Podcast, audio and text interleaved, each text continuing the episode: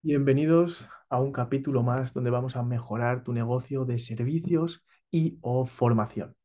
Bueno, hoy vamos a hablar de los clientes mediocres hacen negocios pobres y los clientes brillantes hacen negocios abundantes. ¿Qué tipo de clientes tienes? Hazte esta pregunta. ¿Tienes clientes mediocres o tienes clientes abundantes? ¿Tu negocio es un negocio pobre o tu negocio es un negocio abundante?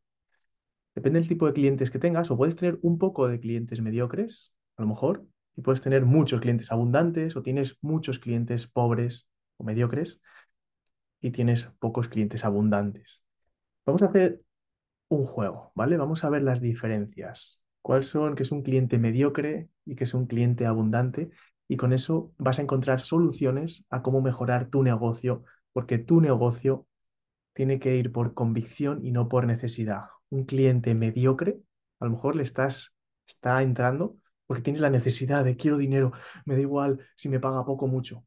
Y un cliente abundante es ese cliente que entra por convicción. Estoy convencido de que quiero trabajar contigo y por lo tanto accedo. O tú estás convencido de que el trato que has hecho, el acuerdo al que has llegado es poderoso para ambas partes y no te estás infravalorando. Es que vamos a ver exactamente qué es un cliente mediocre. Los clientes mediocres son esos que no pagan en tiempo y forma. Son esos que se, se quejan y exigen mucho, eh, generan ansiedad, son esos que están eh, todo el rato inconformes, son ese tipo de clientes que cuesta bastante eh, tratar con ellos porque todo el rato parece que nada es suficiente y creen que tú eres su chacha, que tú eres la persona que tiene que estar detrás de ellos continuamente.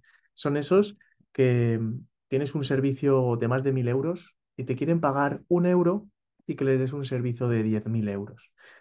Son esos clientes que, claro, se están empezando em, y entonces aún no tienen esa mentalidad que les hace llegar a eh, cuando las cosas no salen bien, te responsabilizan a ti, no se hacen responsable ellos. Tratan su agenda de forma individual, no de forma conjunta. Puedo estudiar hasta ahora, no puedo más, no tengo más no, te valoran como legítimo otro. Es ese tipo de clientes que te generan ansiedad, te, piden devoluciones, ese tipo de clientes que quieren una cosa pero luego quieren otra, son clientes que posiblemente eh, hasta te demanden. Bueno, yo creo que tú sabes perfectamente si trabajas en servicios, en formación y bueno, incluso si vendes productos, qué tipo de cliente es cuando se acerca a ti. ¿Te has visto referenciado, te has visto em, reflejado en este tipo de cliente? ¿Tienes alguno cerca? Luego vamos a ver cómo solucionar, ¿no? Cómo, cómo pasarnos al siguiente bando, al otro bando. En vez de estar en el lado oscuro, ¿vale? Esos clientes mediocres que hacen negocios pobres, ¿cómo podemos pasar a tener clientes brillantes que hacen negocios abundantes? Vamos a ver qué es un cliente brillante y luego al final os digo cuál es la solución que nosotros estamos teniendo, que nosotros eh, usamos para... Eh, dentro de los negocios al final siempre hay clientes que pueden ser mediocres o que se transforman en mediocres eh, o que han llegado siendo mediocres. Lo importante es saber atajar todo esto y ver esa solución que vamos a ver después. Vamos a los clientes brillantes. ¿Qué es un cliente brillante? Es ese cliente que te valora, es ese cliente que te pide permiso, es ese cliente que confía 100% en lo que le propones. Y si falla algo, falláis en conjunto, no falla tu estrategia, no falla tu formación, no falla tu producto, falláis como equipo. Y con amabilidad te pide que si podéis como equipo continuar mejorando todo esto. Porque los errores van a estar. Tú vas a ir puliendo tu producto, lo vas a ir mejorando, lo tienes mejorado y, un cliente que no esté satisfecho del todo es buenísimo, porque lo que te va a hacer es mejorar lo siguiente. Dialoga, no discute este cliente brillante. Es un cliente que se esfuerza, trabaja. No todo lo tienes que hacer tú, a no ser que, que, es, que el servicio que le des, todo lo tienes que hacer tú. Pero es un cliente que, que de verdad quiere que las cosas salgan bien y que tú trabajes a gusto. No es, no es alguien que te... O sea, es alguien que te, que te empodera, es alguien que te, que te dice cosas buenas, que te agradece, es alguien que, mm, bueno, está contigo por quién eres y no tanto, no tanto por lo que vendes o lo que vas a conseguir con él, que obviamente para eso entramos a un producto, sino que ahí valora las relaciones y no los resultados. O sea, mira a ver si tú también, ¿quién estás siendo para que el otro sea? ¿Tú valoras las relaciones o valoras los resultados? Mm, Todo el mundo sabe hacer las cosas o, suele saber hacer las cosas que dice que te puede ayudar eh, cuando compramos cualquier cosa, ¿no? La cosa es, si no ha salido hoy, bueno, puede que salga mañana, persistamos, ¿no?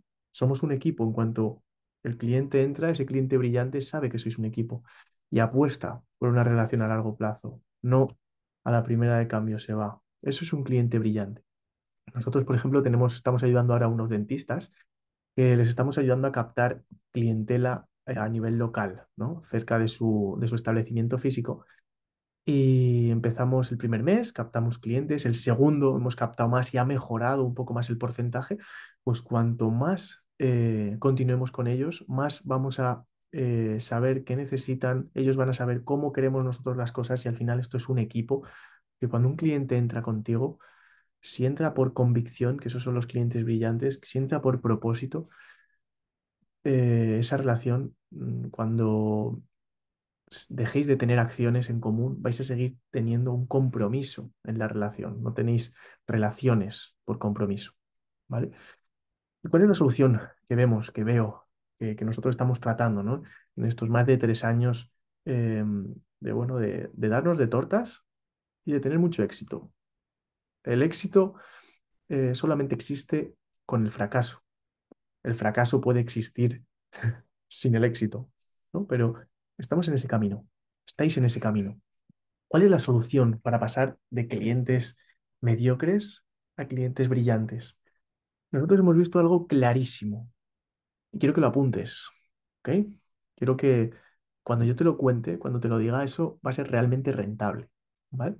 Antes de nada, deciros que si tenéis alguna duda, si queréis algo, nosotros tenemos aquí justo debajo en la descripción para que puedas agendar una llamada una llamada con nosotros, conmigo, en este caso seguramente nos veremos y analizaremos eh, las dudas que tengas, tu perfil, si te podemos ayudar en algo y quieres continuar con nosotros, increíble. Si no, pues te llevarás las píldoras que te podemos dar en esa llamada uno a uno, que nosotros trabajamos esa parte muy exclusiva y cercana.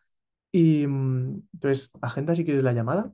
Mm, me preguntas ahí qué, es lo que quieres, cómo quieres solucionar, de qué forma. Si no te podemos ayudar, te lo vamos a decir.